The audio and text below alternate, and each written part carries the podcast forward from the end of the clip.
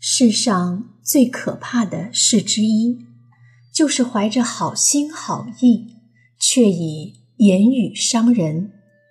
言语上的指责、否定，随意出口的评价，拒不回应的冷淡，任意指点的说教，这些事带来的创伤，比刀子割肉更疼。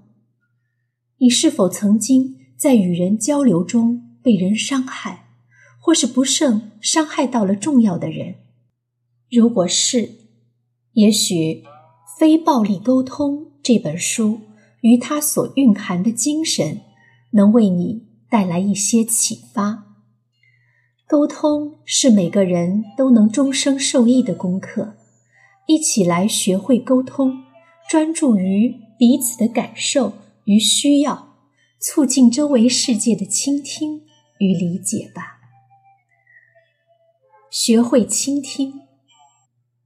人生来热爱生命，乐于互助，帮助别人，自己心中也会涌现清泉。然而，异化的沟通方式堵塞了心灵间的通道，让我们难以体会到心中的爱。人人都愿意说，却鲜有人愿意听。倾听是沟通的第一步。曾经有一所实验小学的校长，在午饭后回到办公室的路上，看到一个女学生一脸愁容地坐在那儿。他意识到这个孩子是在等他。他曾经告诉过学生们，要是有问题，可以来找老师们寻求帮助。于是他问。我能为你做什么呢？不料，小女孩只是摇摇头，望着他的眼睛，轻声恳求：“老师，我不要你做任何事情，我只是好难受，我只想你听我说说话。”这件事给了他很大的震撼，尽管之后还有会议要开，他仍旧选择了。坐在女孩身旁，听她讲完心事，小姑娘因此很感激他，只为了他默默的倾听陪伴。此后，校长意识到多倾听学生的苦恼和需要的重要性。虽然那会花费许多时间，但当教师们愿意倾听，学生们。便逐渐对老师敞开心扉。他们诉说自己在学习与生活中的困惑，自己分析改进，也更愿意听从老师的教导了。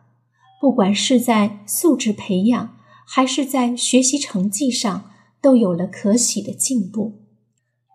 通过倾听，能使倾诉者的心灵痊愈。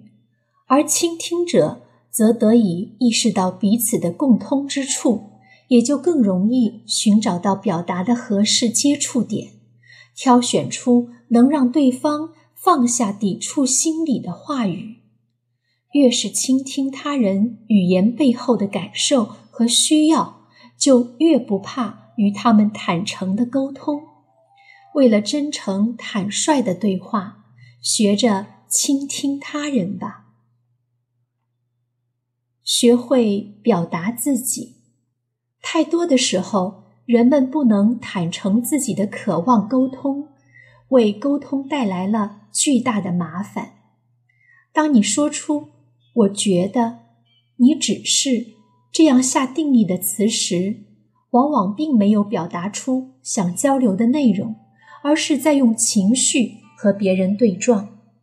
表达自己时。你会觉得自己像一本摊开的书，别人都能读懂你字里行间的意思，可是实际上自己却是一本合起来的书，油墨印下的内容只能靠猜当他人只能从书的封皮看到你的情绪，而无法看到你沟通的渴望，交流就被切断了。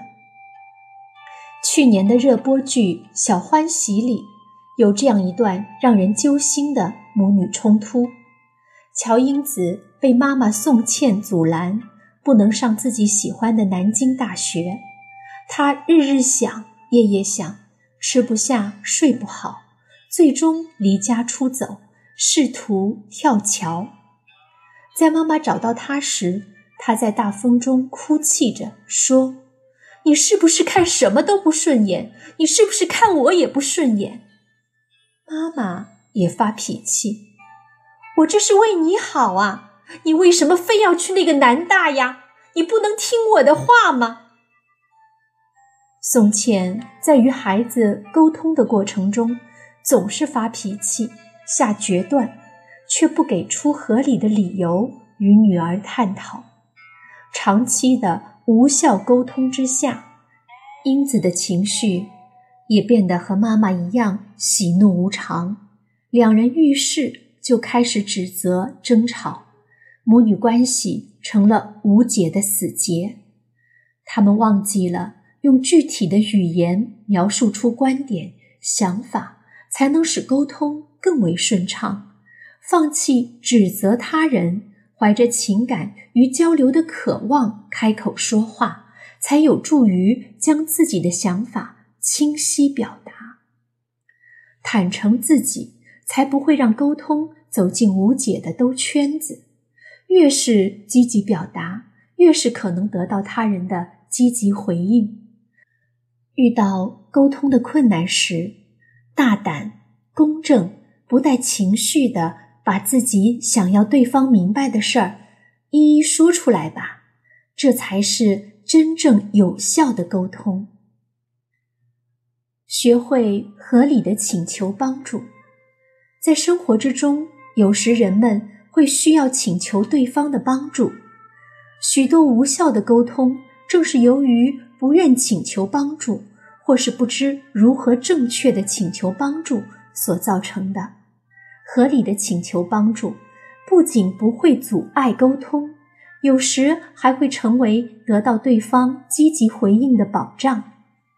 TED 演讲者米歇尔是一个身高不足一米的女人，她在这个面向世界的舞台上告诉大家，请求帮助是一种能力，而非弱点。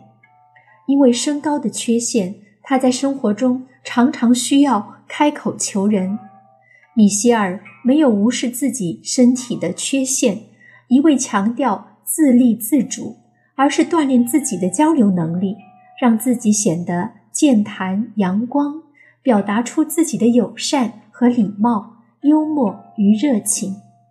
当他在搭乘飞机时，由于身高问题。很难自己将行李放到座位上方，还没等来乘务员，邻座的乘客就来到了，抱怨：“你的行李占了走道位置。”米歇尔没有尴尬或愤怒，只是笑着对他展示自己有缺陷的身高，询问能否得到他的帮助，以亲切的态度与邻座进行解释。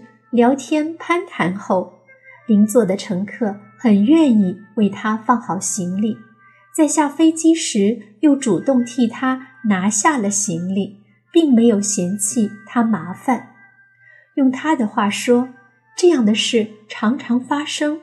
只要积极沟通、大胆开口，生活中的绝大多数人都是善解人意的。每个人都希望有人能倾听。并了解自己的处境，人们乐于帮助别人，正如他们期待自己遇到问题时能被人帮助。不求助，每个人都是孤岛。不要耻于在沟通中请求帮助。人的文明正是互帮互助走到了今天。当做出合理请求之时，会有比你想象中更多的人。愿意理解你，对你做出积极的反馈。非暴力沟通是一种技巧，帮助人们架起心与心的桥梁。它需要大家了解实用的知识，勇敢付诸实践。但它更需要的是沟通中根本的东西——真诚。愿你我都能培育一颗真诚之心，好好沟通，好好说话，好好生活。